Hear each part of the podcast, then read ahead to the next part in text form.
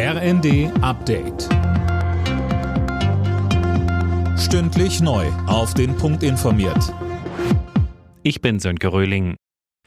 Bundeskanzler Scholz ist offenbar nun doch bereit, die Lieferung von Leopard-Kampfpanzern an die Ukraine zu erlauben. Allerdings nur, wenn die USA mitziehen und ihren Abrams liefern. Das berichtet unter anderem die Süddeutsche. Philipp Nützig, da kommen aus Washington aber keine positiven Signale. Nein, und das begründet der US-Verteidigungsminister damit, dass der Panzer sehr kompliziert ist, sowohl in der Bedienung als auch bei der Wartung. Man wolle den Ukrainern keine Waffen liefern, die sie nicht reparieren und unterhalten können. Wie es heißt, machen die USA aber Druck, dass Deutschland sich in der Frage bewegt. Heute will sich Pentagon-Chef Austin mit dem neuen Bundesverteidigungsminister Pistorius in Berlin treffen. Morgen wollen sie in größerer Runde über weitere Waffenlieferungen an die Ukraine beraten. Die neuen Bundeswehr-Transporthubschrauber werden offenbar doppelt so teuer wie geplant. Das berichtet der Business Insider.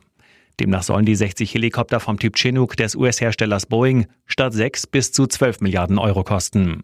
Dazu habe es gestern bereits ein Krisentreffen der Luftwaffe in Berlin gegeben, heißt es unter Berufung auf Regierungs- und Industriekreise.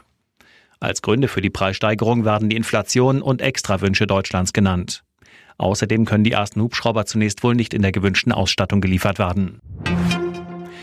Neuseelands Regierungschefin Ardern will zurücktreten. Die 42-Jährige sagte, sie habe nicht mehr genügend Kraft, um das Amt angemessen auszufüllen. Wer ihre Nachfolge antreten soll, ist noch offen. In Neuseeland wird im Oktober ein neues Parlament gewählt. In den USA hat ein Prozess gegen Tesla-Chef Elon Musk begonnen. Es geht um seine Tweets zum Rückkauf von Tesla-Aktien. Vor vier Jahren hatte Musk 420 Dollar pro Aktie zugesichert und dann einen Rückzieher gemacht. Musk habe gelogen, so der Klägeranwalt. Anleger verloren Millionen von Dollar.